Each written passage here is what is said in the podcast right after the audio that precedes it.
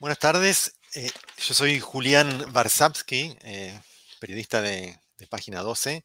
Eh, hoy vamos a hablar sobre Corea del Sur y partiendo del libro Corea, dos caras extremas de una misma nación, que escribí con mi colega Daniel Wisenberg, y, les quería contar el origen de este libro. Daniel había escrito una crónica muy buena en revista Anfibia sobre su viaje a Corea del Norte. En la segunda parte de esta charla, que es dentro de, dos semanas, creo, eh, va a hablar Daniel, va a contar su experiencia, su mirada de Corea del Norte. Pero eh, yo leí su crónica en la revista Anfibia, eh, donde él contaba que en el hotel teóricamente más lujoso de Corea del Norte, cenaba en pleno invierno con campera. ¿no? Y a mí me llamó mucho la atención porque en una de mis entrevistas para producir crónicas en Corea del Sur, un gerente de Samsung, un norteamericano, eh, de, alto nivel, ¿no? Porque le habían importado para trabajar en Seúl, trabajaba en el edificio más importante de Samsung en pleno centro, pleno invierno, en Corea del Sur, en Seúl, con campera. Me llamó muchísimo la atención la coincidencia y se me ocurrió buscarlo por Facebook. Hice un comentario de lector, ¿no? En Anfibia. Se ve que los, extremos opuestos en algún punto se parecen. ¿no? Lo busqué por Facebook a Daniel, yo no lo conocía, chateamos un rato, él estaba en el enclave de Nagorno-Karabaj, que estaba en guerra en ese momento, y rápidamente nos pusimos de acuerdo. Tendríamos que empezar a, cruzar miradas, escribir dos crónicas y una tercera, una tercera parte eh, analizando y aplicando la obra del filósofo surcoreano Byung-Chul Han. Eh, nos pusimos de acuerdo rápidamente y el resultado fue este libro. Yo partí mi eh, investigación sobre la sociedad coreana a partir de aquello que fue lo que más me llamó la atención. ¿no? Yo ya la venía estudiando desde hace rato y, fue su sistema educativo y que creo que es un, un, perfil paradigmático para entender la sociedad del cansancio surcoreana. Es un sistema que está eh, centrado en un examen anual que se hace el segundo jueves de cada noviembre, que es del ingreso a la universidad. Es un examen prácticamente único que hacen, varía levemente según si te vas a dedicar a medicina o, artes plásticas, pero es básicamente el mismo examen que lo rinden 655 mil alumnos por año en 1.200 sedes. Para que se den una idea de lo distinto que es la, perspectiva tan distinta que hay sobre la mirada educativa en esa sociedad confuciana, ¿no? donde el, según el confucianismo, eh, los niveles jerárquicos más altos de la sociedad y los puestos de gobierno deben ser las personas más ilustradas, más, más estudiadas. Eh, para preparar las preguntas de ese examen, se seleccionan a 300 profesores de élite, eh, se los contrata, es, es, es, este, optativo, por supuesto, pero ellos aceptan eh, un régimen de encierro, sería exagerado llamarlo carcelario, porque es voluntario, pero es carcelario. ¿Por qué?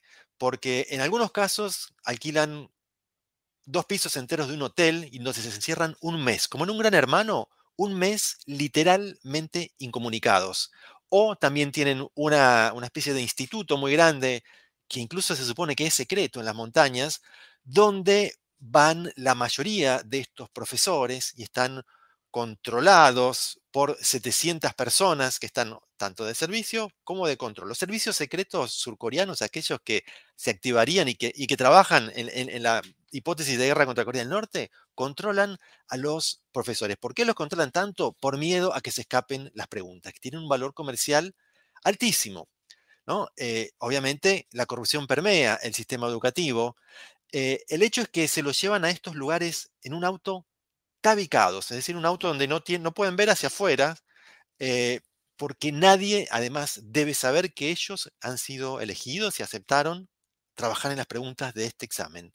Un mes incomunicados, solamente la esposa lo puede saber, ellos firman un contrato de confidencialidad de por vida. Es de por vida, nunca se puede saber, ni siquiera los padres, los amigos, un caso de, de, un profesor que se emborrachó y en una reunión pública contó algo, parece, y, y, le dieron dos años de cárcel por incumplir el contrato. Si acaso se le muere un familiar o tiene que ir de urgencia un médico, va rodeado por dos vigilantes, uno en cada hombro, eh, donde controlan que no hable con nadie y que no vaya a dejar un papelito en ningún lado, ¿no? Obviamente que están sin teléfono y sin internet, están en un lugar que está cercado, no hay forma de salir, eh, le ponen detector de metales en la entrada, queman toda la basura que se produce durante un mes en ese lugar para que nadie vaya a hurgar a ver si hay algunas preguntas, eh, porque se escriben a mano. El último día se digitalizan y con criterios muy rigurosos de confidencialidad se llevan a unas eh, fábricas impresoras, ¿no? Donde salen después los exámenes impresos el día anterior, controlados por la policía y seguidos por las cámaras de TV. ¿no? Es la noticia del año el SUNEM, a menos que haya algo muy especial. eso es noticia todo el tiempo, desde hace un mes por lo menos en la, en, los noticieros, en los diarios. Estos profesores le pagan 10 mil dólares por ese trabajo. El día del examen, y esta es la palabra, ¿no? El examen se llama Suneung en coreano y es una palabra terrorífica para la juventud de ese país. Eh, el día del examen, que dura 8 horas con 20 minutos y hay un solo recreo de media hora, eh, para comer, eh, se suspenden, por ejemplo, durante la hora de inglés, todos los vuelos, para que no vaya a ser que un ruidito de fondo moleste en la escucha, porque también el examen de inglés incluye algo, una parte que es digamos, de, comprensión oral. ¿no? La bolsa, que es sagrada, la bolsa de comercio, que es sagrada en, Corea del Sur, un país tan hipercapitalista, hable dos horas más tarde para que los engranajes productivos del país arranquen luego y se le recomienda a la población que vayan a trabajar eh, con transporte público. Todo esto en función de que haya poco tráfico de autos por la calle para que ninguno llegue tarde porque hubo algún tipo de, atascamiento. ¿no? Dos manzanas a la redonda de cada centro de examinación es cerrada al tráfico, ¿no? Se pone un servicio 112 de emergencia, si acaso te tuviste algún problema, te quedaste dormido, llamás por teléfono y te mandan un auto con sirena de la policía probablemente, o un taxi también, ¿no? El Estado contrata una flota de mil taxis, que es gratuito todo esto, para ir a buscar a los chicos si alguno eh, estás llegando tarde. Un minuto tarde llegaste y no entras y perdiste un año de tu vida. Eh, afuera de estos centros de examinación hay gente que duerme toda la noche previa en carpas. ¿Por qué? Porque está lleno de gente alentando a los pibes que entran, ¿no? Este, como, como si entren a un maratonista que está ganando una carrera, algo así. Y la carpa es porque como va tanta gente, eso les garantiza estar en primera fila y que tu grito de aliento para tu sobrino, hijo, hermano, amigo, sea percibido por la persona, ¿no? Se van a dormir en carpas para poder alentarlos. Diez días antes, eh, en un templo muy importante budista de Seúl, se juntan unas 1.500 personas a rezar completando un ritual budista que implica 3.000 postraciones tocando el suelo con la frente y volviéndose a parar. Las hacen en varios días, no en un día. Se viene estudiando muy cuidadosamente el pronóstico del tiempo para ver qué tipo de abrigo le van a dar al, hijo. Las madres sobre todo se ocupan de esto, ¿no? Ni muy abrigado ni demasiado poco. Estudian muy bien qué tipo de comidas, la dosis exacta de Herbalife para que rinda bien. Algunos se inyectan anfetaminas para, para, para resistir las horas de estudio. Hay quienes usan una pócima que es muy popular de ajo y regaliz con placenta humana, porque se considera que para poder entrar en una de las tres principales universidades a las que todos quieren entrar, un estudiante no debe dormir más de cinco horas por día, porque el, todo el resto del tiempo se le va estudiando. La cantina de eh, cada uno de estos colegios donde se toma examen está cerrada, porque eh, la persona debe llevar su propia comida, dado que si algún alimento que le dieron estaba en mal estado, los padres le hacen juicio al, cantinero y puede ir preso. Entonces, para evitar esos problemas, cada cual debe llevarse su comida, existe el oficio de controlador de examen, estudian para eso, y ellos también tienen que cuidarse porque los alumnos pueden quejarse, eh, porque quejarse y, crearle un problema laboral importante al controlador, si acaso tenía un perfume demasiado fuerte que lo eh, desconcentraba, o si acaso le clavó demasiado la mirada, o taconeó muy fuerte. ¿no? A ese es el nivel de puntillosidad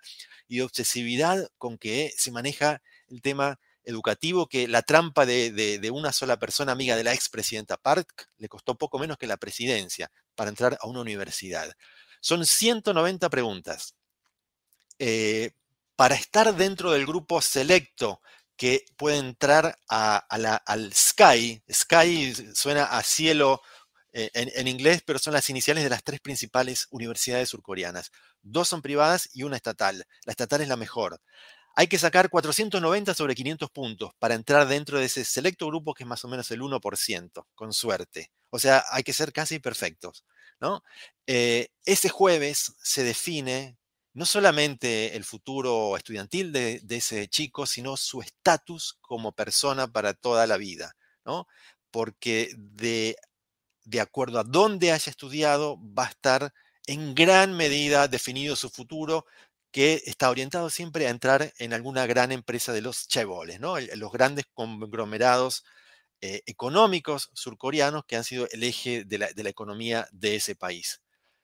Eh, el examen es en noviembre, el 2 de diciembre se dan los resultados, es todo multiple choice y aparece el ranking nacional. Es un ranking nacional, literalmente. En función de eso vos podés elegir qué universidades, ¿no? Porque hay un ranking de universidades también. Y todos quieren ir a las, que se consideran mejores, las que tienen mejor prestigio y así. Eh, pocos días después también se, publica la cantidad de, de, suicidios. Más o menos 2.000 jóvenes y niños por año se suicidan en ese país y la mayor parte de las veces es por eh, el exceso, la excesiva exigencia estudiantil a la que están sometidos. Eh, el otro eje para entender este sistema es el jawon. Jawon es otra palabra coreana que significa eh, centro, digamos, de apoyo escolar privado, ¿no? Institutos privados de apoyo escolar. Hay un barrio puntual en Seúl que tiene 6.000 institutos de estos. ¿no? Hay edificios completos que cada piso es un instituto. Hay gente que se muda a vivir a ese barrio pagando el doble por un departamento, a veces un millón de dólares por departamentos que no son tampoco ninguna mansión, para estar cerca de esos institutos y sea más cómodo el estudio. ¿no? Porque claro, los, chicos en muchos casos van todos los días, incluyendo sábados a veces. Eh, es sintomático que este país haya tenido que promulgar una ley que le prohíbe a los padres mandar a sus chicos a estudiar inglés antes de que hayan entrado al kinder, porque terminan aprendiendo inglés antes que coreano. Chicos que están en el preescolar, ¿no? Eh, a ese nivel llega esa obsesión por adelantarse a los demás, ¿no? Hay otra ley que también debe ser única en el mundo que prohíbe estudiar, que le pone límites al estudio, que se promulgó hace pocos años para que estos jabones, estos institutos cierren máximo 10 de la noche, porque estaban hasta las 12, una de la mañana estudiando, después tienen que volver a la casa, cenar, bañarse, estudiar un poco más y acaso 6 de la mañana arriba otra vez a estudiar para ir al colegio. Para hacer cumplir esta ley, porque no se cumplía, tuvieron que instituir patrullas de control, eh, porque aparte ponían cartones en, las ventanales para que pareciera que estuviesen las luces apagadas, o si no se escapaban a dar clases a la azotea, ¿no? los inspectores los han encontrado en las azoteas estos chicos y tuvieron que instituir un sistema de premios por delación porque no funcionaban los controles ya que eran trampeados totalmente, ¿no? con la complacencia de, los eh, de los directores de los institutos, de los chicos y sobre todo de los padres, más que de los chicos, eh, que son los que están exigiendo atrás, ¿no? Eh, hay jabones para entrar a escuelas primarias, porque querés entrar a la mejor escuela primaria que te va a preparar para entrar a una mejor secundaria, donde por supuesto tiene su correspondiente jabón, y por sobre todas las cosas los jabones son para entrar a la universidad, ¿no? Para el SUNEUM, para quedar bien en ese ranking. Algunos de estos jabones son tan preciados porque se los considera muy bueno, ¿no? Eh, que toman examen de ingreso, ¿no?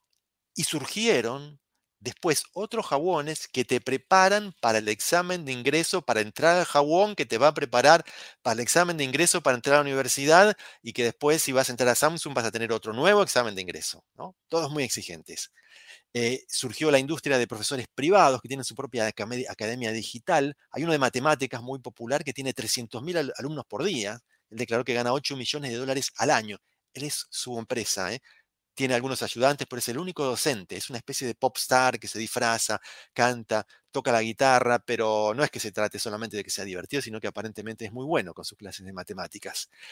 Para sumergirme en el, en el mundo del jabón, fui a uno de castellano, al jabón llamado Feliz, donde me recibió una chica coreana que, que, se había criado en México, ¿no? Ella daba clases de castellano, asistía a las clases y me llamó la atención el sistema. ella leía muy rápido un texto de un escritor cubano, a toda velocidad, tan rápido que a mí mismo me costaba seguir la hilación.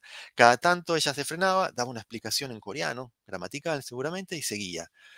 Eh, nadie en toda la clase levantó la mano para preguntar, nadie intervino. Yo después tuve una entrevista con ella, se lo pregunté, le dije, me extraña mucho que, que tu sistema de, de enseñanza, yo no creo que puedan seguirte si das una clase a tanta velocidad. Sí, ya lo sé, me dice, pensás que no lo sé. Pasa que acá en Corea hay un dicho muy popular, pali pali, rápido, rápido, pali pali se dice, ¿no? Todo tiene que ser muy rápido e hiperproductivo porque los padres están controlando. En los jabones, en muchos hay cámaras y los padres están mirando. Y si no están conformes, si consideran que le dieron poco material en esa clase, van y le reclaman al dueño del jabón, que no es ni, ni, un pedagogo, ni un docente, ni nada. Es un hombre que da lo mismo vender zapatos que, que tener un instituto de educación. Y si no está conforme, el padre, la madre, mejor dicho, que es la que se dedica, eh, la obligan a ella a cambiar su sistema de educación. La echan. ¿no? Eh, no se trata que aprendan, se trata de dejar contentas a las madres, porque una de las cosas que hacen en las clases de inglés o en castellano es que agarran al, nene y lo, en una reunión familiar lo paran y le, lo ponen a recitar algo en inglés o en castellano a toda velocidad, ¿no? Que lo termina estudiando de memoria. ¿no? Eh, eh, esta chica me, me, lo dice, me lo decía. Este, yo sé que estudian de memoria, pero es lo que me exigen. Otra, otra docente que entrevisté, una, inglesa, eh, me decía que ella en el colegio también, en un colegio daba clases, a veces era normal que la mitad de los alumnos estuviesen durmiendo, llevan una almohadita y se acuestan así, y eso está contemplado, porque claro, están tan cansados eh, que, es impensable que, no duerman en clase en algún momento si durmieron cinco horas y después no hicieron otra cosa que estudiar. Ella me contaba que cuando se iba al recreo, le llamaba la atención que los pibes no salían. ¿Qué pasa? Y volvía y los encontraba todos durmiendo. Entonces les apagaba la luz. Incluso volvía más tarde para, dejarlos descansar un poquito. Eh, eran nenes chiquitos. Eh, les hacía un juego de zombies en inglés para practicarla, llamó el director. Acá no se viene a jugar, acá se viene a estudiar, señorita, le dijo el director muy severamente. Una madre de esa chica, de, una nena de tres años, le, decía, yo quiero que le enseñes a mi nena a contar hasta 100 en inglés. Y, esta docente le, dijo, pero si su nena no sabe contar en coreano, ¿cómo yo le voy a enseñar a 100, hasta 100 en inglés? Eh, entonces, eh, esto, por supuesto, implica problemas pedagógicos. Eh, el perfeccionismo que hay en esta sociedad, siempre en función de conseguir un buen trabajo, incluye también lo estética. ¿no? esta misma profesora me contaba que ella daba clase, parece que el colegio de chicos de plata, eh, se agrandan los ojos, ¿no? Parece ser un criterio estético de que parece más occidental en algunos casos, eh, y se agrandan los ojos, ¿no? Se lo considera un canon de belleza, tener ojos grandes. Eh, y ella contó 30 chicos operados en un año, entre, entre, diversos cursos creo que habrá tenido, ¿no? Ella los llamaba los piratas, porque primero venían con un parche y un mes después con otro parche, porque no se podían operar los dos ojos a la vez porque se quedan ciegos por un tiempo, ¿no? Pero lo mismo pasa con las tasas, con las cirugías estéticas de las mujeres, tiene la tasa de cirugías estéticas más alta del mundo, ¿no? Y hay, barrios enteros y edificios enteros de clínicas de estética, eh, y casi toda mujer joven coreana y, no tan joven ha sido, ha pasado por el quirófano varias veces, no solo para arreglarse los, agrandarse ojos, achicarse nariz, las operaciones más obvias que acá también se hacen, sino también incluso para rebanarse gemelos, para tener pierna palito, ¿no? Hay, una obsesión con la delgadez extrema en esa sociedad. Y me contaba esta docente que ella una vez viajó a, Corea del Norte y se dio cuenta, dice, para conocer cómo es realmente la, mujer coreana de manera natural, tienes que ir a Corea del Norte. Y ella fue a Corea del Norte. Me paradójicamente, o en contra de lo que uno cree, terminan, eh, eh, eran más gorditos, son más gorditas en Corea del Norte, por lo menos en Pyongyang. Eh, y hubo también hace un tiempo un escándalo con las Misses, las Miss Corea, porque hicieron un trabajo de, poner las fotos, antes de todas sus operaciones están todas operadas y cortadas por la misma cuchilla, pareciera. Eh, hicieron un trabajo de pegar la foto de la chica antes y la foto después siendo Miss, ya siendo operada, y se armó un gran escándalo porque eh, tuvo que salir Miss Sur Corea a declarar, yo no soy ninguna farsante, yo no engañé a nadie yo nunca dije que yo nací linda. A ese nivel es la, obsesión, ¿no? Porque después en el currículum laboral te exigen a las mujeres también, sobre todo, fotos de cuerpo completo, ¿no? El tema de la, de la imagen y el trabajo está muy ligado ahí. Hay quienes fallan en el, en el SUNEUM y no logran entrar a una buena universidad como querían ellos y vuelven al año siguiente, se toman un año más. Algunos de estos eh, usan la versión extrema del Hawon que se llama Kisuk Hawon. Se encierran durante 10 meses también, incomunicados, sin teléfono, sin televisión, sin salir siquiera los domingos, donde se estudia de lunes hasta sábado a la mañana. El domingo está libre, pero no, no tienen mucho para hacer porque no pueden irse al cine, no pueden, están son mixtos, pero están prohibidas las relaciones sexuales, están separados, por lo tanto, por, por género, eh, y estudian desde las 6 de la mañana hasta las 11 de la noche. ¿no? Kisuk Hawon ¿no? es la opción radical de esta clase de encierro voluntario.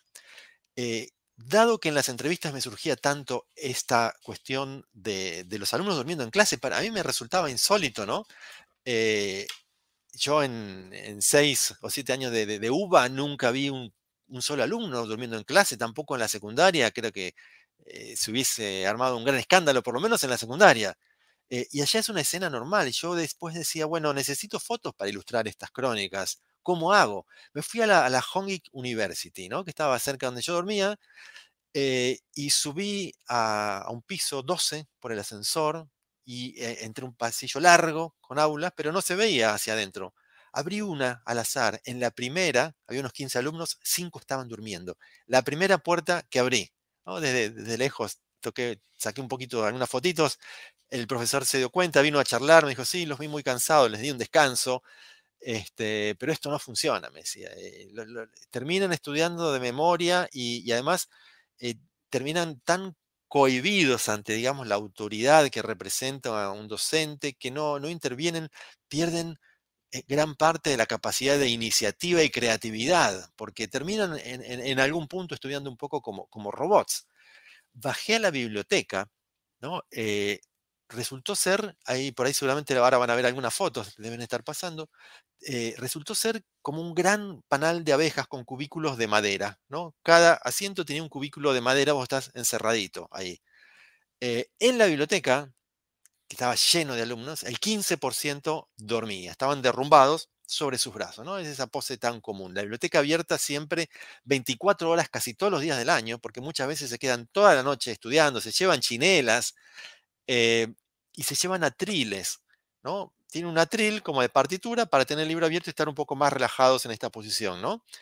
Eh, pero a mí me, llamó la atención uno de esos alumnos en particular, que estaba leyendo con atril, porque estaba con los ojos cerrados, sosteniéndose la cabeza así con el puño en la barbilla, eh, con los ojos cerrados, es decir, no estudiaba, pero mantenía la pose, ¿no? Como engañándose a sí mismo en el fondo, ¿no? Yo me acerqué por detrás y, hice saqué una foto eh, y, se despertó medio sobresaltado y miró hacia los lados como si la madre lo hubiese descubierto y le hubiese gritado desde la cocina, Kim, te estoy viendo. Y él le decía, mamá, te juro que estudiaba. Pero no, no, no, no, ahí no había cámaras, ahí no había madre, ahí no había celador. Ahí cada quien está por su voluntad estudiando. El chico de la tira estaba en una lucha desgarrante interiormente eh, contra sí mismo. ¿no? Él era su propio carcelero vigilándose desde adentro. Y esto nos lleva entonces a la obra de Byung-Chul Han, ¿no? el filósofo surcoreano, y su concepto y su libro La sociedad del cansancio, donde él plantea que eh, el capitalismo posguerra fría del siglo XXI logró interiorizar la vigilancia laboral para ir instalándola dentro de la cabeza del trabajador. ¿no? Desde el momento en que el ardid del neoliberalismo logra que coincida la idea del trabajo con la de libertad, apelando al tú puedes en lugar de al tú debes, que es coactivo, ¿no? a la libertad de trabajar, se positiva el concepto de explotación, se le quita todo rasgo de negatividad. Por lo tanto, muta en una especie de autoexplotación voluntaria, eh, impulsada siempre por la idea de la realización ante la promesa seductora del consumo. Eh, entonces, la estructura coactiva del trabajo queda oculta detrás de la aparente libertad del individuo y por eso este, este sujeto de rendimiento entregado al éxito sigue disciplinado.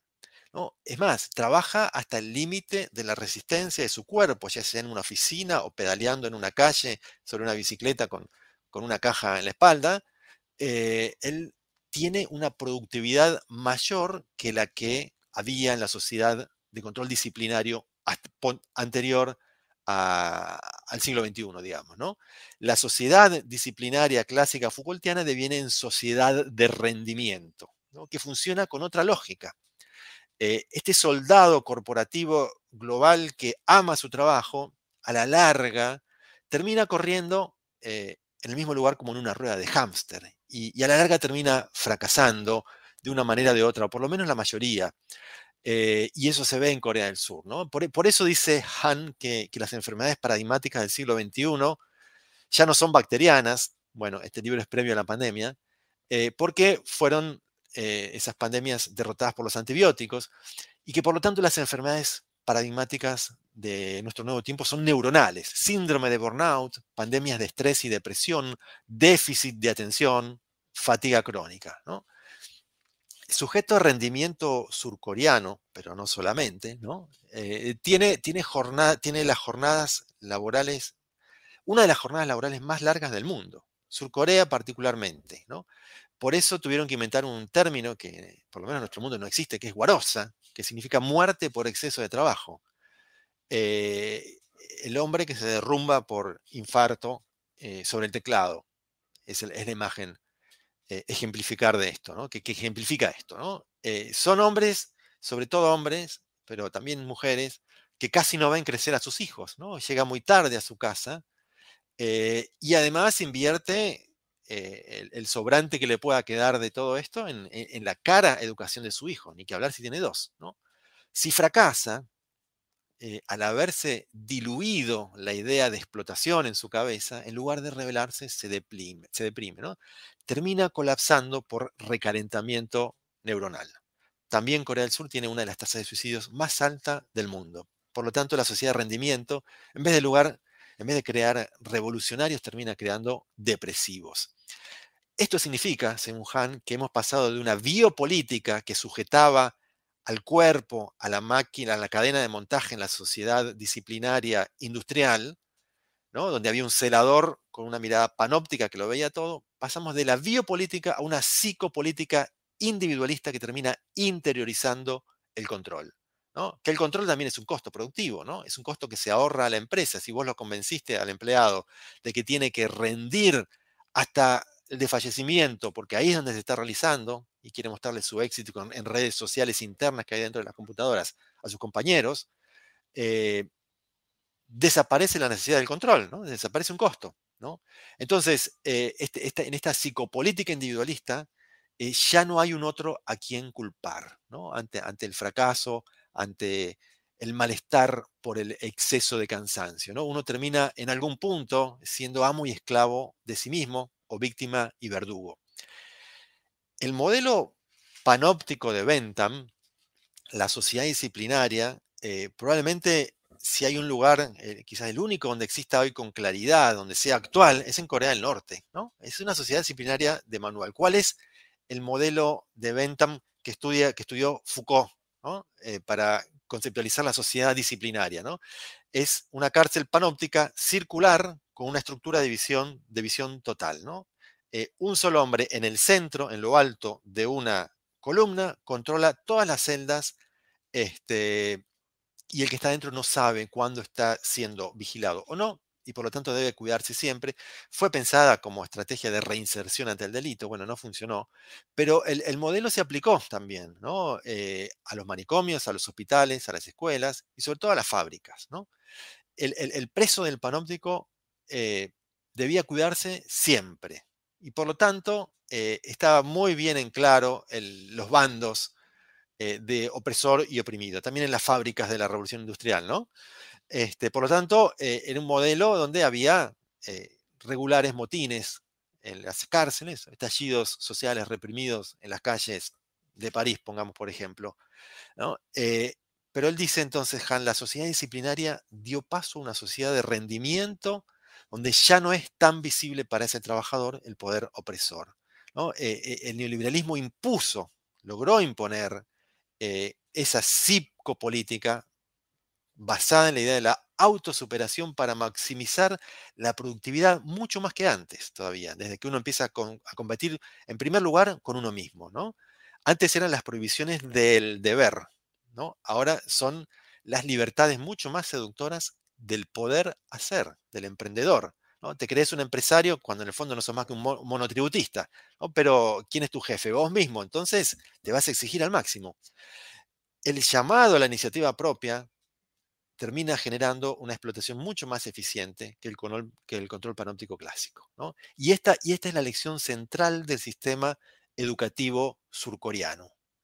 Desde el kindergarten mismo te enseñan a obedecer, sobre todo a vos mismo, ¿no? La interiorización de la exigencia. Dice Han que eh, ahora eh, hay un nuevo panóptico que tiene otra lógica y que es el panóptico digital, que ahora ya ofrece visibilidad en 360 grados con una mirada que ya no es directa, analógica, ¿no? física, no hace falta que esté físicamente en el lugar el que controla, sino que hay infinitas perspectivas virtuales donde todos nos vemos eh, a todos. ¿no? E, el, ejemplo paradigmático es Facebook, pero hay cantidades. ¿no? Eh, todos controlamos a todos desde cualquier lugar y desde todo momento. La otra, la gran diferencia, sobre todo, es que ahí, en ese panóptico, nos sentimos libres, incluso cooperamos en la construcción de nuestra celda de Facebook. ¿no? Es un lugar agradable que nos permite ser visto. Queremos que nos vean, a diferencia del anterior. Por lo tanto, eh, funciona por boucherismo y por exhibicionismo. ¿no? Queremos que nos vean y queremos ver.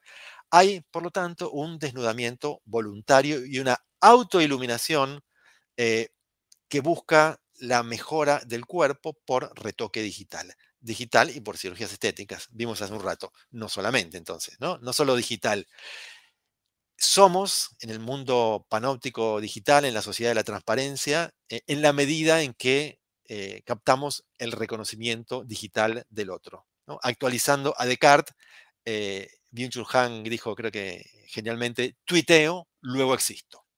Terminamos exponiendo cada detalle de nuestra vida, hasta los más nimios, también las ideas políticas, eh, los servicios secretos, eh, bien gracias, eh, y la torre central de control ha desaparecido, se ha derrumbado porque esta es una red sin centro. Este panóptico no tiene un centro y además, en la medida en que tendemos al autocontrol, terminamos convirtiéndonos en nuestro propio panóptico, incluso con la ayuda de tecnologías adosadas al cuerpo que eh, perfeccionan eh, las formas de, automedición y de, exigencia. Por lo tanto, eh, estos cyborgs que ya somos hace ratos, probablemente sin darnos cuenta de que tenemos el teléfono ya como una extensión de la mano casi permanente o en el bolsillo, el smartphone termina siendo un confesionario móvil que suplanta a la cámara de tortura de la novela 1984 de Orwell. Ahí confesamos todo y el Big Brother muta ahora en Big Data, que vendría a ser una suerte de Big Brother amable, que funciona de otra manera en la sociedad de la transparencia, eh, que está marcada por una hipercomunicación adictiva, multifocal e intermitente, donde se oye un zumbido permanente, donde en el fondo no se oye nada porque todo es un caos, un ruido blanco infernal, y además hay una hiperluminosidad cegadora. Es decir, eh, hay tanta información eh, eh, y está tan a mano y está tan superpuesta y está tan arrojada o, la percibimos de una manera sucesiva con la lógica del multitasking, ¿no? como perciben los animales en la selva, que están permanentemente atentos a miles de señales porque pueden significar ser comido, comer, etc. Eh, y ya se vuelve cada vez más difícil crear un sentido perceptivo y crear una narración y entender desde un relato lo que estamos viendo, y se pierde también el aroma del tiempo que implica que entre un hecho y otro hay un espacio donde se detiene la actividad para reflexionar y poner un orden a todo lo que vimos eh, y a todo lo que sucedió. ¿no? Esta sobrecarga informativa termina anulando de alguna manera todos los mensajes Y dice Byung-Chul que, que vivimos una nueva servidumbre, eh, porque los señores feudales digitales como Facebook nos dan la tierra para que la cultivemos, nos dicen que es gratis, pero ellos, y además la aramos, ¿no? Y la, y la sembramos, pero ellos vienen atrás y recogen nuestra cosecha, y esto sería una explotación de la comunicación eh, a la cual accedemos eh, voluntariamente, ¿no? Y los servicios de inteligencia monitorean todo, etc. Hay una foto que, seguramente ahora les van a poner de fondo de la península coreana, una foto aérea nocturna, donde se ve claramente estas dos caras de la sociedad de la transparencia surcoreana, hiperluminosa, y la sociedad la llamamos nosotros de la opacidad de Corea del Norte, eh, en tanto sociedad disciplinaria que tiene una reacción antiviral inmunológica a lo otro. ¿no? Esto, es característico de la Guerra Fría, tanto un lado como el otro de la cortina de hierro, cuando entraba lo distinto en tu mundo, había que anularlo, eh, extirparlo directamente, ¿no? Es lo que hizo Videla con toda otra edad, ¿no? La desapareció. Eh, bueno, eh, ese, ese, modelo antiviral sigue extrañamente vivo en los dos lados, en algún punto de, la, península coreana, donde se rechaza toda negatividad. Todo objeto, objeto extraño debe ser neutralizado. Un turista, eso lo va a contar Daniel más en la charla que viene, pero no puedes salir del hotel solo. Vos tenés que, si salís un paso afuera, vas a tener a alguien al lado, a tu guía, este, del cual no te podés separar y tenés que cumplir las reglas a rajatabla. Lo curioso es que en ese modelo inmunológico donde nada, ninguna información debe entrar y ninguna información debe salir si no ha sido tamizada y controlada, curiosamente han logrado eh, una efectiva muralla digital donde muy poco entra y muy poco sale. Es curioso, es sintomático y lógico dentro de esa forma de paranoica de, de pensar que a Daniel le controlaran la cámara no solamente al salir a ver qué información se lleva, lo cual tiene alguna lógica, entre comillas, sino también al entrar. ¿no? Ese es el nivel de, paranoia que hay en, Corea del Norte, que por supuesto tiene su Internet, pero es un intranet. Eh, no está conectado al exterior. Por lo tanto, eh, eh, en tanto modelo disciplinario al estilo Orwell 1984, existe la cámara de tortura, ahí sí, y hay un gran hermano que lo vigila todo. Corea del Sur, en tanto sociedad de rendimiento y de la transparencia, está en algún punto cegada por la positividad. En esa foto ustedes van a ver, lo habrán visto ya, que la mancha luminosa que es Seúl, contrapuesta, en contraste con la oscuridad que hay en la noche en, Corea del Norte, eh, un país que tiene graves problemas energéticos, en parte también por el bloqueo a la que lo someten, eh, la luz, la, mancha luminosa de Corea del Sur está quemada precisamente, ¿no? Eh, hay un exceso de positividad que también es cegador, eh, y hay un exceso de positividad que se refleja en el recalentamiento neuronal por exceso de trabajo, ¿no? Es decir, en Corea del Sur se sufre, la violencia de la positividad, ¿no? Es el exceso de positividad, es el exceso de trabajo lo que termina deprimiendo y llevando al suicidio a unos 30.000 eh, personas por año en Corea del Sur. O sea, en el norte te mata el Estado y, en el sur te matas vos. ¿Cuántos gente mata el Estado en el norte? Nadie lo sabe. Podría hipotetizarse que son muchísimos menos que esos 30.000 suicidas, aunque no sean exactamente lo mismo. ¿no? Lo, lo que plantea Han entonces es que la violencia ha sido invisibilizada en la sociedad de rendimiento. No es que haya desaparecido, también fue interiorizada desde el momento en que esta violencia neuronal se la hace coincidir con la idea de libertad, ya no se la percibe como tal conscientemente, pero se la sufre. Es decir, si uno se fija cómo en estas sociedades ha desaparecido efectivamente en Corea del Sur o en Japón la violencia estatal, dado que hay poca conflictividad social eh, y también hay muy poca delincuencia, uno podría pensar, bueno, desapareció la violencia.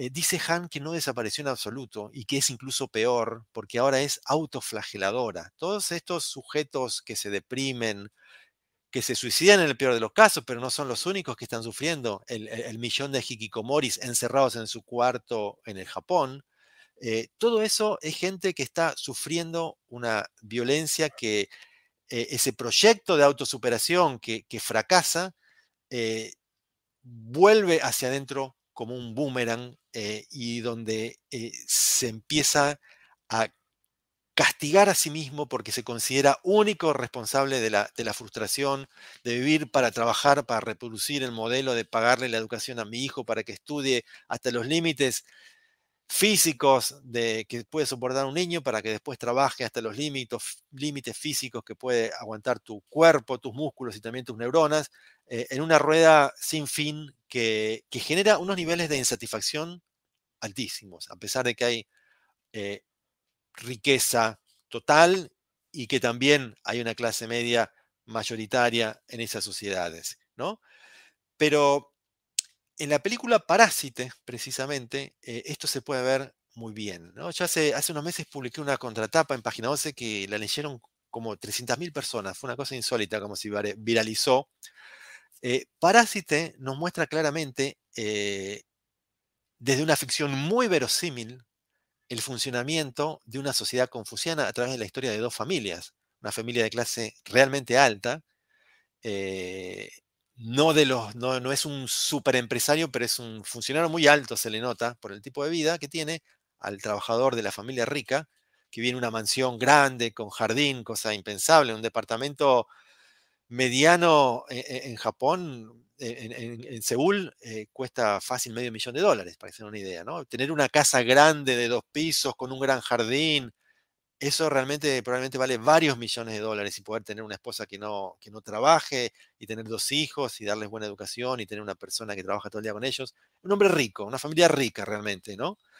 Eh, en una sociedad confuciana, la, la educación es símbolo de estatus, ¿no? Y hay un consenso social que esa es la forma más razonable de ascender socialmente, ¿no? En sociedades que son muy jerárquicas, en tanto confucianas, y en, esta película vemos como un joven de clase baja, realmente baja, eh, se las ingenia para ir a darle clases de inglés en esa casa a una adolescente rica que se está preparando para el Suneum, precisamente, ¿no?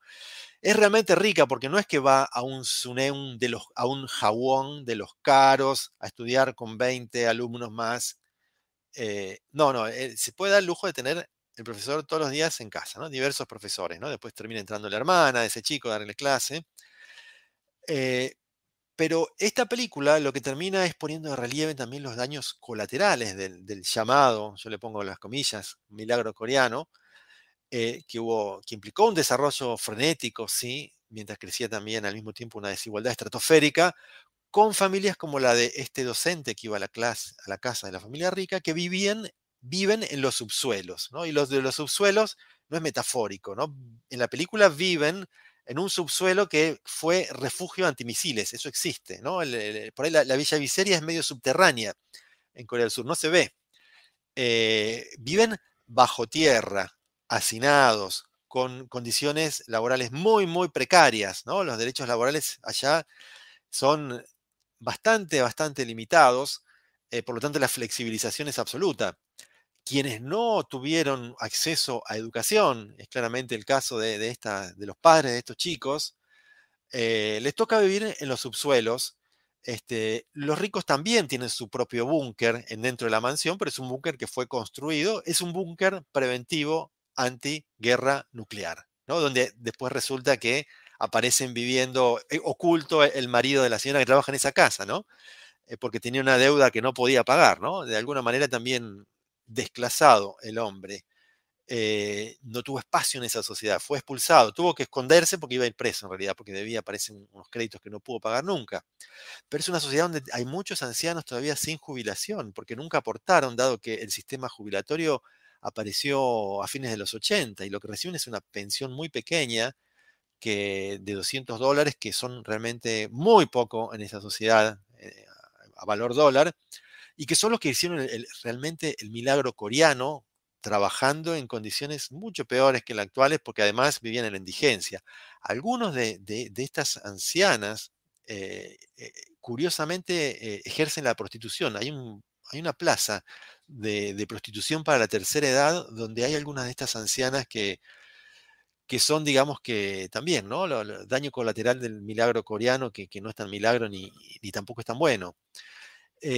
Pero el hecho es que la- hay una ONG surcoreana llamada Mundo que dice que, los jóvenes denuncian, ¿no? Que los jóvenes se pasan 75 horas por semana estudiando y están entre los peores dentro de lo que son los rankings mundiales de felicidad y de salud mental, ¿no? Esos rankings existen, son bastante relativos, pero, los números son, bastante claros, ¿no? También hay un estudio estatal que demostró que los alumnos de secundaria efectivamente duermen 5,5 horas por noche que el 83% de los chicos de 5 años van a clase ex- extracurricular cinco veces por semana, o sea, todos los días de la semana. Cinco años los mandan a estudiar inglés, karate, taekwondo, eh, matemáticas, expresión oral, de todo, ¿no? Pero los tienen activos todo el día. Pero por eso es que el Comité de los Derechos de los Niños de la ONU declaró hace unos años que la naturaleza tan competitiva del sistema educativo eh, surcoreano obstaculiza el desarrollo de los niños y su completo potencial.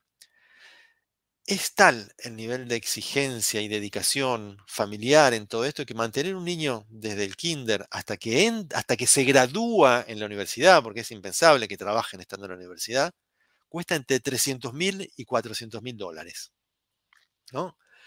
Eh, y los exitosos no la tienen fácil tampoco, ¿no? Eh, un ingeniero de programación de Samsung, yo entrevisté a uno, que trabaja, trabaja 12 horas por día de lunes a viernes, y los sábados suele ir a trabajar menos horas y algún domingo también, si el trabajo está un poco atrasado. Eh, y ganan 3 mil dólares, cuando un departamento de 80 metros cuadrados en Seúl te cuesta medio millón de dólares eh, y donde tienen eh, durante los primeros años una semana de vacaciones y creo que a los 10 años dos semanas de vacaciones, ¿no? Entonces, eh, en la película, volviendo a Parásite, ¿no? La- esa debacle trágica en la que deriva el guion, no lo voy a contar, de esta frustrada familia pobre, es en última instancia la forma en que explotó en esta ficción la olla de presión coreana, que en general está muy bien contenida ¿no? por, por el confucianismo, ¿no? E- esa, esa interiorización ya histórica, no solo actual de la sociedad del cansancio, interiorización del rigor y la aceptación y el respeto a la autoridad, eh, lo cual por eso es mucho más funcional, mu- mucho más productiva la sociedad del cansancio en sociedades confucianas como la japonesa, la surcoreana o ahora la china. E- e- El precio de no poder subirse al, vértigo del progreso surcoreano por no haber estudiado, en el caso de la familia pobre de Parásite, implica para muchos tener que resignarse a vivir en los subsuelos de la sociedad a riesgo de terminar en una tormenta nadando en una cloaca. Eso pasa. ¿no? Y la única salvación que ven muchos de ellos parece ser parasitar ingeniosamente y sin escrúpulos tanto a la familia rica, hipersensible al olor a pobre, por cierto, de esa película, sino también a otros desclasados, como lo que como hicieron con la, con la eh, empleada doméstica a la que desplazaron de esa casa, este, de otros desclasados de ese gran colectivo confuciano que es eh, Corea del Sur. Em, nos queda un rato todavía. Vamos a, vamos a, interiorizar un poquito eh, la, la sociedad de la transparencia, ¿no?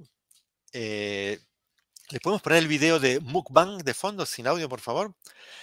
Uno de los fenómenos más interesantes cuando me puse a estudiar la digitalidad surcoreana eh, es el llamado mukbang, ¿no? Imagínense que son algo así, pero no exactamente como youtubers, ¿no? Eh, el 30% de los hogares eh, surcoreanos son unipersonales, ¿no? Y hay millones de surcoreanos que cenan solos, tarde y muy cansados, sin tiempo de ir a, un bar, ni de, socializar fuera de las redes sociales.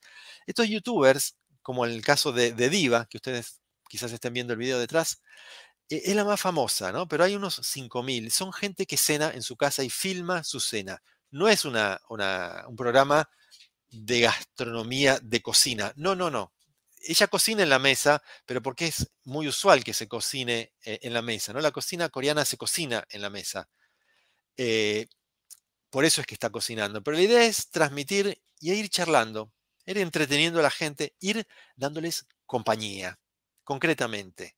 porque tienen el chat al costadito donde la gente va haciendo comentarios, así como ustedes hacen comentarios al costado, eh, también le van mandando propinitas. Es gratuito el acceso, pero le van mandando propinitas, no las estoy pidiendo, este, y de eso vive esta chica, ¿no? Eh, porque la siguen miles de, eh, ¿cómo llamarlos? Televidentes que están muy solos y ponen la tablet el celular arriba de la mesa y comen con ella, es decir, consiguen compañía digital eh, en una sociedad donde hay exceso de soledad, ¿no? Ella dice que gana unos 9 mil dólares por mes, que trabaja muy duro, este, y, que entre la cena y el chat posterior pasa unas cuatro horas en cámara, pero antes de ir a la cámara está una hora maquillándose y antes está una hora y pico haciendo las compras y después una hora preparando más o menos lo que, lo que va a cocinar en vivo, porque hay que empezar a cocinarlo antes.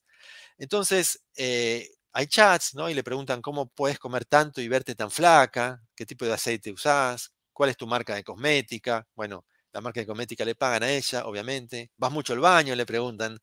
Y ella responde por ahí masticando, con la boca abierta y un micrófono que capta muy fuerte lo, y nítido los, ruidos, el ruidoso engullir de esta chica, los hipos, eh, o cuando absorbe los fideos con todas sus fuerzas, apoyando los labios en, el borde del plato, eh, o come con chopstick y, se salpica la ropa, ¿no? Eh, y en una entrevista que leí por ahí decía, lo que más le gusta es cuando chupo los huesitos de pollo, ¿no? Siempre hay también algún tipo de, coqueteo sensual. y si no, la vemos luchando contra un pulpo vivo, contra los tentáculos de un pulpo vivo, a la que le corta con un tijeretazo los, los tentáculos y después lo arroja vivo, como se hace en la cocina coreana. En realidad, a la, olla hirviendo, se la ve asomar al caniche peligrosamente, este, pero le pregunta qué tal huele la comida y todos respiran aliviados cuando vuelve a poner en el suelo, ¿no? Ella juega con los límites, tiene que entretener a la audiencia, porque ese es su trabajo, ¿no? Y siempre hay una exorbitancia de comida, cinco bandejas, levanta un plato y lo muestra en primer plano. Videos que duran dos horas, hasta tres horas y que tienen, por ejemplo, tres millones de reproducciones y es una chica comiendo. A nuestros ojos es, simplemente eso. A los ojos de otro, quizás no. Pero eh, tiene récords como haberse comido 30 huevos fritos en una misma noche, más 5 panqueques eh, y una caja de, patas de cangrejo. También invita a sus padres a cenar para que haya una sensación de, comer en familia.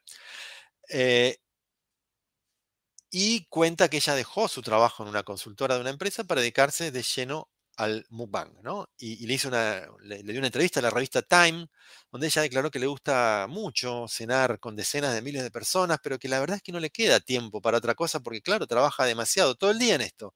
Y no le queda tiempo para socializar y por lo tanto tampoco para tener novio, y por lo tanto se siente muy sola.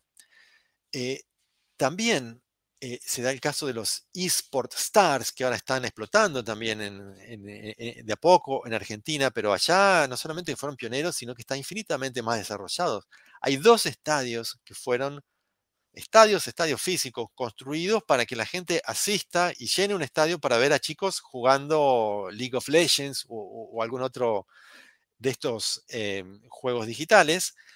Em, y, también el Estadio Olímpico de Seúl es usado para estas competencias que son extremadamente populares, donde entra, por supuesto, las apuestas y entra la corrupción, y hay eh, jugadores que se han llegado a, suicidar por el exceso de, exigencia, por el estrés, lo que viven todos juntos en un departamento, entrenan 12, 14 horas por día, 15, con la medida que se acerca la competencia.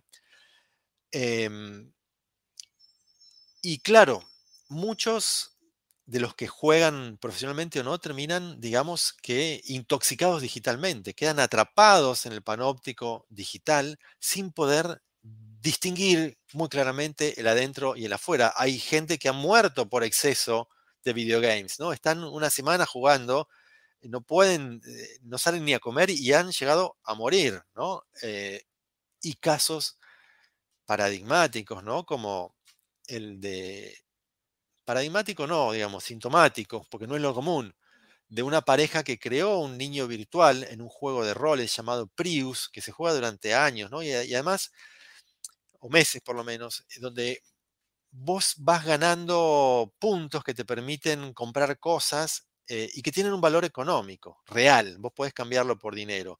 Entonces vos podés ganar puntos ahí y otro jugador te lo compra y eso le permite ascender más rápido. Por lo tanto, esa pareja, esa pareja iba todas las noches a, a un eh, cibercafé a jugar a este juego. Estaban trabajando en última instancia, ¿no? En el mundo desaparece, desaparecieron los cibercafés. En Corea del Sur hay 22.000 por los videogames, abiertos las 24 horas, ¿no?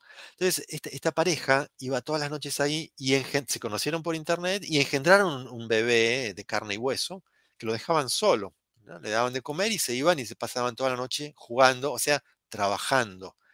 Eh, se desasociaron tan fuertemente de la realidad que ya se olvidaban de cuidarlo eh, y ese nene terminó muriendo, terminó muriendo por, por desnutrición. La policía que fue a, investigar el caso dijo que no, le llamaba la atención que no, no, ah, no, había muestras de dolor entre los padres, no tenían conciencia de que se les había muerto un niño real, probablemente ya estaban pensando en ir a cuidar al niño virtual, que era el que le, en el cual invertían todas sus energías. ¿no? Entonces, todo esto ha generado que, surgieran más o menos un centenar de centros de desintoxicación digital en, hospitales públicos, además de clínicas privadas que funcionan con esa lógica del encierro voluntario, de, con incomunicación y desconexión total con el exterior y donde realmente vos estás vallado, donde no puedes escaparte, ¿no? Clínicas de desintoxicación digital donde empiezan a hacer juegos físicos para volver a, digamos, familiarizarse con un entorno físico eh, y real. Este, todas estas cosas pasan eh, en, Corea del Sur y, un poco así iba el mundo. ¿No? Por eso nada de todo esto es exclusivo, nada de, Corea del Sur, pero ahí sucede antes en esa parte del mundo. Las razones son complejas y más profundas como para entrar en eso en este momento, pero es por esa razón que yo por ahí pongo, me vengo centrando en los últimos años en, poner la lupa, la mirada, el catalejo y viajar, por supuesto, eh, porque hacia ahí vamos, hacia esa fusión entre mundo físico y virtual que no debe verse vista necesariamente como, como un problema. Eso es algo, es una tecnología. El asunto es eh, como toda tecnología, tiene un doble filo y el asunto es cómo la usamos, ¿no? Y además no podemos evitarla. Eh, y, creo yo que no hay realmente una distinción entre realidad física y virtual, sino que lo que hay es una fusión, hay una, hay una nueva dimensión que se, incorpora a la realidad. Nosotros consideramos que la realidad es el mundo físico. Bueno, se ha incorporado una nueva dimensión que es real y en la cual podemos habitar y teleobrar y operar y relacionarnos y tener sensaciones. Eh, o sea que esa distinción que tenemos eh, en nuestra mentalidad occidental, que es tan binaria, que son opuestos, que no deben cruzarse nunca, ¿no? La, lógica aristotélica del principio de no contradicción. No, no, bueno, no es que sean, no es que sean opuestos el mundo físico y el mundo virtual, ¿no? Están eh, dentro de una unidad, creo yo. Pero este es un tema filosófico que ya excede a los temas de, este encuentro. Y mm, ya, digamos, estamos en tiempo de que hagan preguntas. Eh, no sé si entraron, acá estoy entrando a ver las, las que han ido mandando, pero la idea es que, que pregunte. Irene Castillo dice, ¿cómo es la situación de la mujer en Corea del Sur? En el sentido de la autonomía física, política y económica. Como toda sociedad muy confuciana, eh, los roles eh, del niño, del hombre, de la mujer, del trabajador, según su jerarquía, están lamentablemente muy, muy marcados, o por lo menos más que acá, porque acá también lo están, creo yo todavía. Eh, el modelo clásico, que no significa que sean todos, implica que la mujer también estudia, sí, sí estudia, entró en esta vorágine estudiantil, pero se espera que una vez que sea madre ya salga de todo esto y se dedique básicamente a preparar al hijo para esto. Eh, por supuesto, estas cosas van cambiando, van cambiando, eh, pero creo yo que más lento que en nuestra parte del mundo.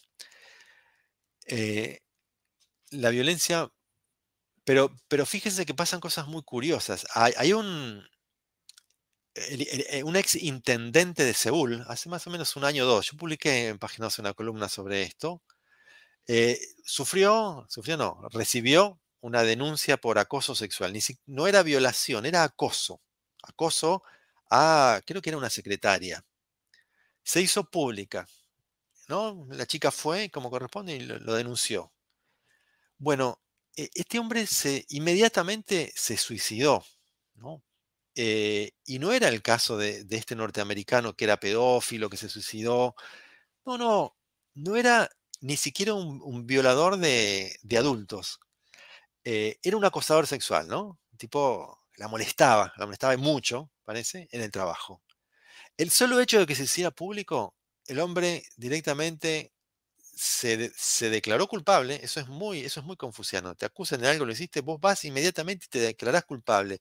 ¿Cuál es la, cuál es la pena? Es más, si, si, es muy grave porque manchó mucho mi honor, claro, una figura muy pública está especialmente obsesionada con la idea del honor que está muy ligada a la pureza, eh, y hay que limpiar, limpiar tu honor, ¿no? ¿Cómo limpias tu honor? Con un acto de contrición. Bueno, en, algunos casos es un acto extremo, ¿no? Este hombre se suicidó se suicidó por una denuncia de molestar a su secretaria. Eh, esto, esto, esto, es muy, esto es muy confuciano en esa parte del mundo eh, y, aparece todo el tiempo esta clase de reacciones que están bastante emparentadas con, la cultura samurái, ¿no? que si bien los samuráis no es lo surcoreano, los japoneses está muy, de hecho fueron colonias japonesas, japonesa ellos hasta mil, hasta, la guerra, hasta la Segunda Guerra Mundial. Este, la violencia puede ser como en el estallido final de Parásite. Yo me atrevería a decir que, hablando en promedios, por supuesto, ¿no? Que el final de Parásite no es tan verosímil, en el sentido de que no, no, no, no, no son comunes, no son comunes esas explosiones de violencia, porque ahí son sociedades donde todo va hacia adentro, no solo ahora, ¿no? Hay, son sociedades donde está muy marcada la esfera de la imagen pública y, la privada. Todo el mundo vive con una máscara de perfección, que en japonés es el tatema, en coreano no me acuerdo, pero es muy parecido, eh, donde vos tenés que mostrarte en público siempre perfecto, contento, impoluto, firme, listo para el combate como un samurái, eh, y donde es vulgar exteriorizar los sentimientos, ¿no? Es vulgar, son sociedades confucianas que están pensadas, todo esto es para evitar el conflicto, para que reine la armonía, la cósmica del Tao reine en el mundo terrenal. Eso, eso es eh, uno de los ejes del confucianismo, ¿no? Mantener esa armonía. Para mantener esa armonía hay que respetar siempre las jerarquías y vos tenés que comportarte, comportarte como corresponde a tu lugar en la sociedad, a tu género, a tu edad, ¿no? Entonces, eh, esa máscara de perfección que hace que vos no reacciones si algo te molesta nunca, hace que haya una, una falsa armonía en algún punto, ¿no? Pero que no explota nunca en general, ¿no? Está muy mal vista hoy en estas sociedades las explosiones violentas que pasan, por supuesto, ¿no? Porque tantos años eh, pasas toda tu vida guardándote todo, en algún momento muchos explotan, pero es mucho más probable que vaya a explotar hacia adentro que hacia afuera. Por lo tanto, a mi modo de ver, el, final de Parásite quizás no es tan verosímil. Bueno, la película agarra caminos bastante poco inverosímiles después, ¿no? Eh, eh, hay varios giros del guion que son muy inverosímiles. Es un entretenimiento, en última instancia, con un guion pensado para triunfar en Hollywood, y por eso triunfó. Eh, por eso yo creo que, la respuesta sería que a mi modo de ver, no, no, no, no sería paradigmática esa explosión de violencia de parásite. Em, ¿En qué medida las diferencias socioeconómicas de ambos países, Corea del Norte y Corea del Sur, supongo, han influido en el desarrollo del idioma coreano? ¿Existen diferencias notorias? Tomemos la premisa de que solo quedan dos lugares para vivir, Corea del Norte y Corea del Sur, con sus características actuales. ¿cuál elegirían para que viviesen vuestros hijos? Bueno, hoy en día eh, la última parte de la pregunta es, clara, nadie elige ir a, vivir a, Corea del Norte, salvo este español que se considera e, embajador, eh, ¿cómo es que se llama? Se me fue el nombre ahora, Hay, hay varios documentales sobre. Bueno, este español que es el, embajador de Corea del Norte en el mundo, él anda por vestido de militar, con condecoraciones de guerra, guerras en las que nunca estuvo. Eh, y es el propagandista de, Corea del Norte en el mundo. Y bueno, él declaró que nuestro libro de las Coreas estaba hecho con retazos de cables de la CIA, justamente yo, este, cables de la CIA. Este, pero yo sé que hay, hay diferencias, por supuesto que hay diferencias en el idioma coreano, yo he leído sobre eso, porque hay una barrera infranqueable. Han quedado totalmente desconectados. No, no es posible llamar por teléfono de un lugar a otro. Tenés que tener un celular eh, digamos, oculto, especial, cerca de la frontera, si estás en Corea del Norte, para poder llamar, y hay algunos contactos así que son peligrosos, ¿eh? porque te puede pasar cualquier cosa. A, ese nivel es el, nivel, el sistema inmunológico que aplica Kim Jong-un. Eh, pero yo he leído, efectivamente, que, hay diferencias idiomáticas. después, ¿no crees que muchas de las intoxicaciones digitales y especialmente la intención de las multinacionales después de la pandemia que estén presentes en nuestros países, eh, si entendí bien, eh, claro que son, son intencionales. Eh, Facebook, Instagram están pensados con técnicas algorítmicas que deben ser adictivas. eso, eso está claro que supieron encontrar la fórmula para mantener la atención de una manera mucho más poderosa de lo que lo lograba la televisión hoy o en el pasado cuando no existían celulares. Em, cuando se lanzó la, la Macintosh en 1984, ellos usaron precisamente la, unas imágenes de la película de, que se filmó a partir del libro de Orwell, de 1984, donde estaba ese gran hermano, eh, y donde aparece una chica corriendo que tira algo y rompe la pantalla porque la, computadora Macintosh venía a liberarnos de, ese Big Brother. Pero resultó ser, y esto coincido con Bill Johan, un Big Brother mucho más efectivo porque se maneja a partir de la sutileza el convencimiento, la seducción y la adicción. Este, de modo que, que si bien yo no es que considere que, que Mark Zuckerberg planeó todo esto que le pasó. No, no, no, yo estoy convencido que esto no fue planeado de antemano. Le salió que medio que de casualidad.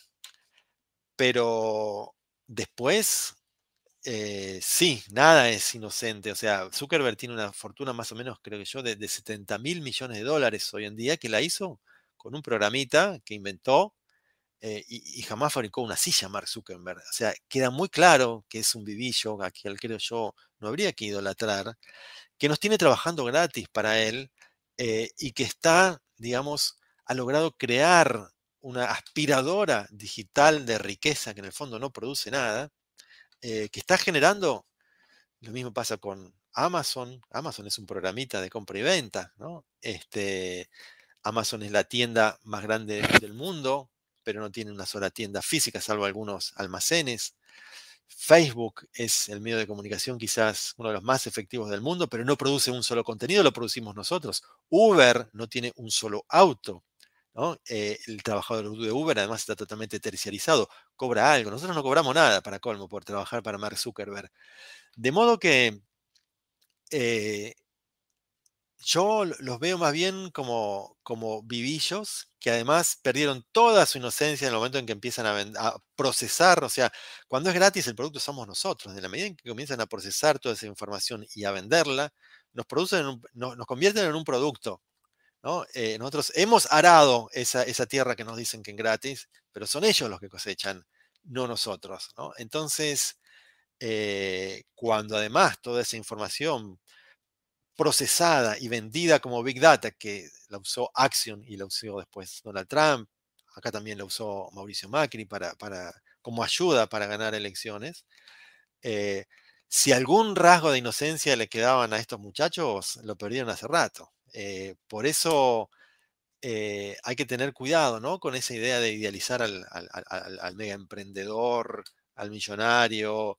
este, porque en el fondo, no, ellos no, como cualquier otro de estas empresas, no hicieron nada pensando en la humanidad, ni en nosotros, ni, ni en mucho menos, ¿no? Es pensando en ellos mismos y que desde muchas formas distintas eh, se las ingenian para perjudicar. El dueño de Amazon ha quebrado a centenares de miles de pequeños comerciantes en el mundo entero, por ejemplo. Así que, ¿qué puede tener eso de valioso? Yo no, no lo veo mucho, la verdad. Em, la construcción, Victoria, la construcción de la subjetividad tecnológica como la referiría una sociedad que pretende seguir humana y no cyborg. ¿Cómo la revertiría? Yo, todo esto se viene pensando hace mucho, este, incluso antes de la gran explosión digital, y, es que no es posible plantearse revertir el desarrollo tecnológico. No, no, no, no, no va por ahí el asunto. Eh, en un mundo tecnológicamente globalizado, eh, ninguna prohibición ni freno ni barrera va a, detener eso. Porque para que funcione, tendría que funcionar con la misma lógica de, la prohibición, por ejemplo, de las drogas, ¿no? Para que funcione, perdón, de utilizar la legalización de la droga para frenar, ¿no? La, la mafia de la droga, ¿no? Para que de verdad pueda funcionar eso, tendría que hacerse en todo el mundo, porque si no va a seguir habiendo mafias, ¿no? Eh, para, para frenar supongamos que decimos, bueno, no, eh, el desarrollo de la robótica va a producir 500 millones de desempleados en un año, hay que frenarlo para parar esta tragedia económica. Pero bueno, ¿cuántos gobiernos independientes entre sí, de cuántos países que además deberían ser independientes de estas megacorporaciones que están detrás de ellos, tienen que ponerse de acuerdo durante muchos años para de verdad frenar esto? No, no lo veo posible en el mundo de hoy, donde prima básicamente la lógica de, la ganancia y, de la eficacia comercial. Entonces, frenarlo, no, no creo. Lo que se puede, lo que se debe, creo yo, es ponerle claramente límites con intervención estatal firme y fuerte. ¿no? Ya el mismo, mismo Francia, la, Francia de Macron, que, es Francia neoliberal, ha puesto la, la tasa Google, que le cobra impuestos a Google, porque Google está acaparando el, negocio publicitario del planeta entero, ¿no? Este, quebrando eh, toda clase de medios de comunicación, por ejemplo, o, empresas de publicidad. Eh, y además, como están desterritorializados, digamos, no, no pagan impuestos en casi ningún lado, para colmo, ¿no? Entonces, eh, a las grandes corporaciones como Facebook se le pueden imponer políticas impositivas fuertes porque precisamente. Eh, son monopolios absolutos eh, que están acumulando y acumulando miles y miles de millones de dólares. Este, y toda esa desigualdad, o sea, lo que sobra de un lado falta del otro. Esto, esto es matemática pura, eso es así, eso es así. Este, se les puede poner límites tanto a, lo que hagan con la información como, como límites impositivos a esta clase de, empresas. Pero no creo yo que, que se lo pueda detener eh, nada de todo esto. Eso, eso, está bastante claro, me parece que hay consenso. Eh, es muy diferente lo que pasa en Japón y China, me pregunta Benjamín, pero bueno, respecto a qué, ¿no? Es una pregunta amplia. Eh, por supuesto que son culturas que tienen unas cuantas cosas en común a nuestros ojos. Ellos seguramente se ven tremendamente distintos y seguramente que lo son pero son, digamos, dentro del mundo del este de Asia, son dos submundos con, sus grandes diferencias también. O sea, es un tema muy, muy largo como para poder entrar ahora. Eh, Victoria, ¿estrategias pensás que servían para prevenir o ralentizar este fenómeno deshumanizante? ¿Hacia dónde vamos según tu experiencia? ¿Qué te asusta de todo esto? La palabra deshumanizante yo la pondría en, discusión, digamos. Eh, nosotros no nos deshumanizamos, nosotros somos seres humanos y que incorporemos tecnología a nuestro cuerpo no nos deshumaniza. O sea, nosotros en Occidente tenemos ese fantasma equivocado, creo yo. Eso lo, ahí me inclino un poco más hacia, hacia la mirada este, asiática, que, no tiene esos prejuicios de binarios eh, físico, físico, real, físico y virtual como opuestos que no deben cruzarse porque se pierde la esencia de, la, humanidad o del mundo físico. Yo no creo eh, que creo que e, es un problema en el pensamiento occidental el hecho de ser tan esencialista, creer que hay una pureza, hay un sustrato de las cosas que no debe cambiar y que si cambia pierde su fundamento y pierde su razón de ser como si eso fuese un problema, cuando en realidad absolutamente todo, hasta los Andes están cambiando todo el tiempo, porque hay fuerzas por debajo y por arriba que lo están modificando. Entonces, el, pensamiento este, este, asiático, taoísta, está mucho más centrado en la idea del cambio y creo que es una idea mucho más racional. Las cosas están cambiando todo el tiempo y, la vida humana a partir de las tecnologías también está cambiando y eso no nos, no nos deshumaniza a priori. Eh, el, asunto es el uso, ¿no? Si, si, la tecnología nos va a, aislar total y absolutamente de las personas, bueno, eso es un problema, pero el tema es el uso, el tema no es la, tecnología. Eh, tampoco me asusta a priori como si hubiese un fantasma eh, la presencia de un robot, ¿no? que es lo que nos pasa en Occidente, que estamos dentro del paradigma de, Frankenstein, de Terminator, cuando, por ejemplo, en, el Japón, eh, que es una sociedad animista, eh, todo tiene un alma y por lo tanto los objetos también, y por lo tanto también un robot, y están acostumbrados a convivir con fantasmas, y un robot no le causa espanto. O sea, nosotros vemos un fantasma y ellos no. Y yo no creo que haya un fantasma en un robot, por lo tanto no, no, hay que temerle a los robots a priori. Los problemas son otros. el problema va a ser, bueno, eh, no la deshumanización, sino la pérdida de puestos de trabajo de manera muy rápida y por sobre todas las cosas, la, la, extrema, la extrema acumulación de la riqueza que esto está generando. ¿no? Los que se apropian, los que lograron apropiarse de las nuevas tecnologías digitales rápidamente, son, son las fortunas más grandes del mundo. Vas a agarrar los 10 primeros eh, millonarios del ranking y vas a encontrar a Mark Zuckerberg de Facebook, vas a encontrar a Jeff Bezos de Amazon, que ahora se fue a, se va al espacio exterior, vuelan. Eh, vas a encontrar a, Larry Page de Google y a Sergey Brin, también su socio de Google. Eh, entonces, la mayoría de, los más grandes de estos ricos son los que eh, picaron en punta en lo que son tecnologías digitales. Y ahora que ya están pensando incluso en, explotar eh, de manera minera los, planetas exteriores, etc. Entonces, el problema es lo que, cómo, cómo se están utilizando estas tecnologías para la acumulación de riqueza en un mundo neoliberal, donde no hay un Estado que ponga límites, que rompa monopolios, que estimule de verdad una competencia. Eh, y en tanto esto siga siendo un axioma indiscutible de la globalización, vamos a seguir con estos problemas. Pero el problema es social, el problema no es el tecnológico, que para colmo de males, la tecnología no la vamos a poder frenar. Em, una última pregunta y cerramos, exacto. Em, ¿qué, ¿Por qué te interesó investigar sobre las Coreas? ¿Qué futuro ves a las dos? Lo hemos debatido mucho con Daniel, el futuro, cómo, cómo, cómo se cierra ¿no? esa grieta. Nosotros acá hablamos de grieta, grieta la, la surcoreana, ¿no? ¿Cómo se cierra esa grieta? Porque no tiene, no tiene forma, o sea, es un conflicto que quedó congelado totalmente a destiempo del, mundo.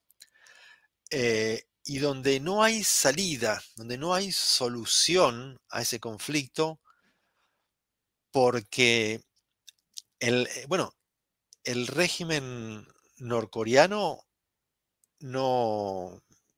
¿Cómo, cómo, o sea, la solución sería una unificación, pero ¿cómo se unifican esos dos países? ¿Cómo Kim Jong-un y compañía se insertan a una Corea unificada, eh, sin perder los privilegios o sin ir más lejos, sin perder la vida.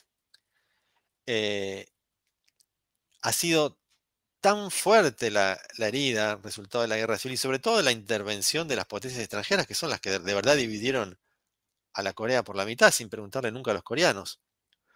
Y son las que pelearon, digamos, la Guerra Fría, ahí donde se hizo caliente, ¿no? En, los laterales, en Vietnam, en Corea del Sur.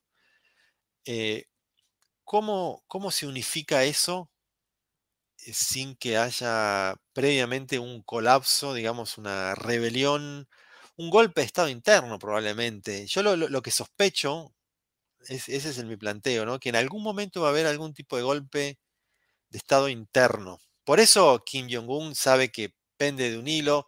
Él es el, nieto de un revolucionario que hizo la revolución, que derrotó a los japoneses, que derrotó a Estados Unidos con la ayuda de China es el nieto, o sea, él no tiene, él está educado en Suiza, en los mejores, una de las mejores escuelas del mundo, eh, y él no tiene ningún pedigrí revolucionario no tiene ninguna base política real, ¿no? Aparte que es algo tan contradictorio, ¿no? Una, lógica de descendencia imperial a través de, los hijos de un régimen comunista, donde eso es opuesto por el vértice a toda teoría marxista. De hecho, ellos dejaron de lado hace rato formalmente la, teoría marxista y crearon lo que llaman el Juche, que es una especie de mística alrededor de, los, de, la, dinastía Kim. Entonces, yo lo que creo que quizás en algún momento haya algún tipo de golpe de Estado interno y empiecen a negociar. Yo, a mí me extraña que sigan sin avanzar hacia un modelo chino, por ejemplo, Corea del Norte. Eh, eh, yo creo que a la larga, lo que pasa es que no pudieron hacer las paces con, Estados Unidos. Entonces, por eso creo yo no han avanzado hacia el modelo chino de desarrollo capitalista dentro del régimen. Eh, así que el futuro es incierto. Ahora ya andan otra vez tirando los misiles, tanto un misil surcoreano que salió de un submarino nuclear, como un misil norcoreano que salió de un tren en movimiento. Nunca yo creo que es muy difícil que esto explote alguna vez, todos lo saben, ¿no? A nadie le conviene, esto es la autodestrucción, esto puede ser un pandemonio, ¿no? Si de verdad Corea del Norte tiene una bomba atómica y lo sospechan por lo menos, que tendría varias, y bastante probable, no seguro, eh, nadie se va a atrever a, meterse con, ellos, porque es la lógica de la paridad nuclear que evitó la, Tercera Guerra Mundial. Vos me tiras una bomba, perdiste porque te recibís una bomba una bomba atómica en Seúl, son millones, millones, millones de muertos en, en 30 segundos. Y solamente la atómica, más todo lo que pueda haber además. Por lo tanto, ni Corea del Sur se va a meter en esa, ni Estados Unidos y, mucho menos Corea del Norte, que también va a llevar las de perder o perder. De modo que ya no me asustan tanto, aunque es jugar con fuego, ¿no? Porque un día uno de estos misiles norcoreanos que caen en el mar de Japón puede caer en Tokio, ¿no? Que está bien que no van con una carga nuclear, pero ¿cómo van a reaccionar los otros? Como si alguna vez el misil va por error hacia Seúl y creen que acaso es una bomba atómica y le tiran una bomba atómica por las dudas y no había, pero entonces Corea del Norte tira una bomba atómica por las dudas y acaso se mete a China y acaso se mete Estados Unidos y los rusos que no están lejos. Entonces, es un polvorín que conviene no, no estimularlo demasiado, ¿no? Pero, pero bueno, queda, queda abierto el final de, todo esto. Eh, dejanos la data de cómo obtener tu producción. Bueno, el libro Corea, dos caras extremas de una misma nación, eh, se vende en todas las librerías, editorial Continente, que son crónicas norcoreanas de Daniel, crónicas surcoreanas mías, más el cruce aplicando la obra de Byung-Chul Han, cosa que hice penitas por encima en, en esta charla y también después hice por Adrián Hidalgo el libro eh, Japón desde una cápsula, que también se mete mucho en todo esto sobre la digitalidad, la robótica y la, virtualización de los nexos eh, y la sexualidad. Son temas muy cruzados y también aparece Byung-Chul Han. Así que muchísimas gracias y, hasta pronto. Nos vamos a ir con un poquito de música surcoreana, eh, de, cantando un tema norteamericano, My Favorite Things, y la artista se llama, ya se los digo porque son imposibles de recordar estos nombres, se llama Jun Sun Na, una cantante de jazz surcoreano. Hasta pronto.